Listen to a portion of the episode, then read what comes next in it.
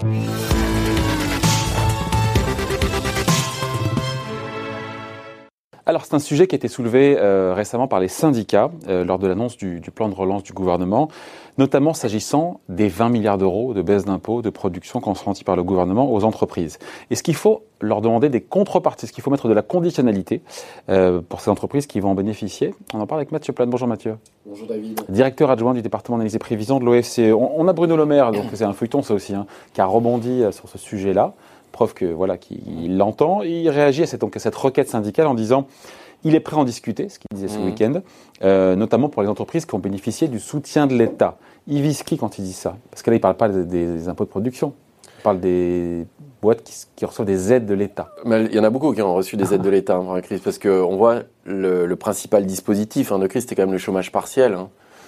Euh, L'activité partielle, en plus qui sera prolongée sur une activité partielle de, de, de long terme on a eu euh, pratiquement 10 millions de salariés hein, qui en ont bénéficié. Aujourd'hui, on est à 2 et quelques. Hein. Oui, 2 et quelques. Ouais. Mais euh, voilà, il y a eu plus de demandes qu'en fait euh, d'activation réelle, mais on est arrivé quand même à quelque chose de, de très conséquent. Donc beaucoup, Combien beaucoup d'activation réelle. Pardon, sort un tout petit peu. Non, alors, j'ai plus tous les chiffres en tête, mais je crois ah, qu'on est autour de. de vacances, il vient Voilà, non, mais je crois qu'au mois d'avril, on devait être pas loin de 9 millions. Ouais. Quelque chose comme ça, et on voit que graduellement, on revient à quelque chose d'un peu plus normal. Voilà. Normal. Oui, ce qui est normal, donc qui, qui correspond à l'activité, ce qui est assez logique. Et donc je pense que dans des, ces dispositifs d'aide, et notamment dans le dispositif d'aide d'activité partielle, ouais. il peut y avoir des contreparties qui sont exigées, et notamment, notamment il n'y a pas la possibilité de faire de licenciement, ouais. euh, des choses comme ça. Alors c'est un peu compliqué parce que on voit qu'il peut y avoir des petits euh, euh, jeux de chaises. Hein. Je suis pas sûr qu'on puisse pas du tout, on peut pas licencier la personne qui en a activité partielle. Ouais. Je suis pas certain qu'on ne puisse pas faire un plan de licenciement de d'autres, par exemple, si vous êtes une grosse boîte et que vous avez d'autres euh, branche de la boîte, euh, ça, ça, à mon avis, il y a des possibilités quand même. Ce que disent les syndicats, c'est en gros, euh, il y a 20 milliards d'euros de baisse d'impôts de production. Mmh.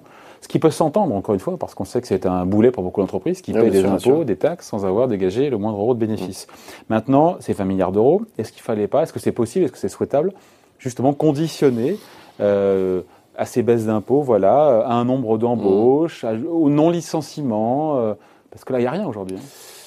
Non, il n'y a rien. Alors, moi, je trouve que le sujet est assez, euh, assez délicat, en fait, euh, là-dessus, parce qu'on mélange les choses. C'est-à-dire qu'on on est quand même sur la base d'un plan de relance euh, de 100 milliards, mais ça s'appelle un plan de relance. C'est-à-dire qu'à la base, c'est fait pour relancer l'économie et réactiver, en fait, la machine, faire que euh, on récupère des pertes d'activité. Et donc, c'est vraiment quelque chose qui est censé vraiment dynamiser l'économie. Enfin, accélérer la reprise, parce que la reprise, elle est là. Elle est, le rebond est là. Le rebond. La reprise, il faudrait qu'on soit au-delà de l'activité pré-Covid. On est sur un rebond. Heureusement d'ailleurs qu'on n'est ouais. pas dans la situation. Mais c'est vrai qu'il y a un rebond, hein, quand même, il faut le noter. Euh, la question qui se pose, c'est que là, en fait, on voit qu'il y a ces impôts sur la production, vous l'avez dit, hein, sont un vrai problème pour l'industrie notamment. Pose des questions sur la base fiscale et l'assiette fiscale qui n'est pas la bonne. Euh, pénalise notamment le secteur exportateur. Donc tout ça était déjà plus ou moins dans les tuyaux. Ce que je trouve un peu problématique, c'est que euh, finalement, c'est un peu la, la crise Covid euh, et le plan de relance qui donne l'opportunité de baisser ses impôts, alors même que c'est un étude. J'aurais tendance à dire, en fait, cette mesure-là aurait pu être prise Avant en dehors. Crise. Avant la crise. Bah, il n'y aurait pas eu de Covid, on aurait pu éventuellement euh, imaginer donc une mesure une compétitive. Qui tape à côté par rapport Alors, à, voilà. Et donc, je trouve que dans un plan de relance, on ne peut pas dire qu'on va conditionner parce qu'on est dans l'urgence. Ouais. C'est comme si vous disiez, euh, je vais conditionner euh, à la préservation de l'emploi, des embauches, etc. Sauf qu'on a tellement d'incertitudes sur l'avenir, c'est tellement flou, qu'on ne peut pas demander beaucoup aux entreprises sans s'engager euh, sur, euh, sur les questions d'emploi. Pour le moment, c'est plutôt le sauvetage de l'économie. Ce que j'ai tendance à dire, c'est que du coup, ça a été fait un peu à la va-vite et sans une négociation en amont, et que le plan de relance permet ça, de faire une mesure qui est en fait une mesure qui devient pérenne. Et à partir du moment où elle est pérenne, et plus une mesure temporaire, parce qu'un plan de relance est censé être temporaire, à ce moment-là, ça nécessite des négociations éventuellement. Des contreparties, c'est toujours compliqué, hein, mais il peut y avoir ça. Enfin, juste sur mais, les mots, négociation, contrepartie, conditionnalité. Oui, mais sauf que chose. je trouve que dans un plan de relance, c'est pas, c'est pas sa place. Pas sa place. Mais non, en 2021, vous pouvez pas demander aux entreprises de s'engager, même, même sur les, on imagine bien, même sur des questions euh, environnementales, c'est compliqué parce que vous avez touché tous les secteurs. Même si l'industrie reçoit 20%, 80% sont dans les services. Mm. Euh, une PME, elle va s'engager comment sur euh, l'environnement? C'est quoi la, la, question de l'emploi, par exemple? Dans un monde où on ne sait même pas comment seront faits les trois prochains mois. Donc ça, c'est la première chose. La deuxième chose, c'est que je trouve qu'à ce moment-là, il aurait été plus judicieux de réfléchir à une réforme fiscale sur la fiscalité des entreprises. Parce que le discours euh, actuel, c'est de dire les impôts sur la production ne sont pas un bon impôt parce qu'ils pénalisent dès le premier euro dégagé de chiffre d'affaires. Ce qui est vrai. Ce qui est vrai. et que la bonne assiette, c'est les bénéfices sur les sociétés. Ce qui est vrai. Sauf que. sont en train de baisser. Et voilà. à 25%. Et la on, a de sont à 23. Hein. Voilà. Mais sauf que, d'accord, mais à un moment donné, il va falloir dégager des ressources pour financer tout ça. C'est-à-dire qu'on est plus sur un déficit. nous faire une, baisse une hausse d'impôt déguisée, lui, là. Mais non, mais du coup, on est sur euh, quelque chose qui a une mesure permanente, qui va créer un déficit permanent. Si on renonce pas à d'autres baisses d'impôts, à ce moment-là, il va falloir trouver des ressources. si c'est pour baisser l'impôt de production pour augmenter l'impôt sur les sociétés. Euh. Bah, oui, non, mais du coup, alors, enfin, à ce moment-là, il faut une réforme fiscale globale. Vous êtes prêt à faire de la politique, vous hein? Non, non, je suis pas prêt à faire de la politique. Justement, je fais de l'économie là, et pas de la politique. Et, la question va se poser du, du, déficit structurel. À partir du moment où vous allez baisser des impôts, vous avez accéléré plutôt des baisses d'impôts. mais là, oui, oui, j'entends. Voilà. Non, mais on est sur une question fondamentale, c'est-à-dire que le plan de relance, c'est une dette Covid, c'est une dette temporaire. Là, on n'est pas, on crée en fait un. Alors, ça peut être bien pour l'activité, les relocalisations, etc. Mais on crée en face quand même un déficit permanent. Ça aurait été une usine à gaz de créer de la conditionnalité. C'est pas, c'est pas l'urgence du moment, ça on l'a compris. Oui, Et en même temps, c'est compliqué à installer. Voilà, je pense que. En fait, l'urgence, ça tue dans l'œuf mais voilà, ça tue dans l'œuf, euh, le, le, effectivement, cette possibilité euh, d'avoir eu des contreparties ou pas, parce qu'on n'est pas dans une solution, on n'est pas dans une situation stabilisée. Dans une situation stabilisée, on aurait pu imaginer quelque chose. Moi, une fois de plus, j'aurais été plus, euh, comment dire, j'aurais privilégié une réflexion fiscale globale sur les entreprises. Là, on sent qu'effectivement, la crise Covid permet d'accélérer une mesure de compétitivité qui n'est pas une mauvaise mesure en soi, mais qui est une mesure, de, compétitivité structurelle. Alors que la crise, effectivement, elle est conjoncturelle. Euh, c'est 20 milliards d'euros, encore une fois, euh, de manière pérenne.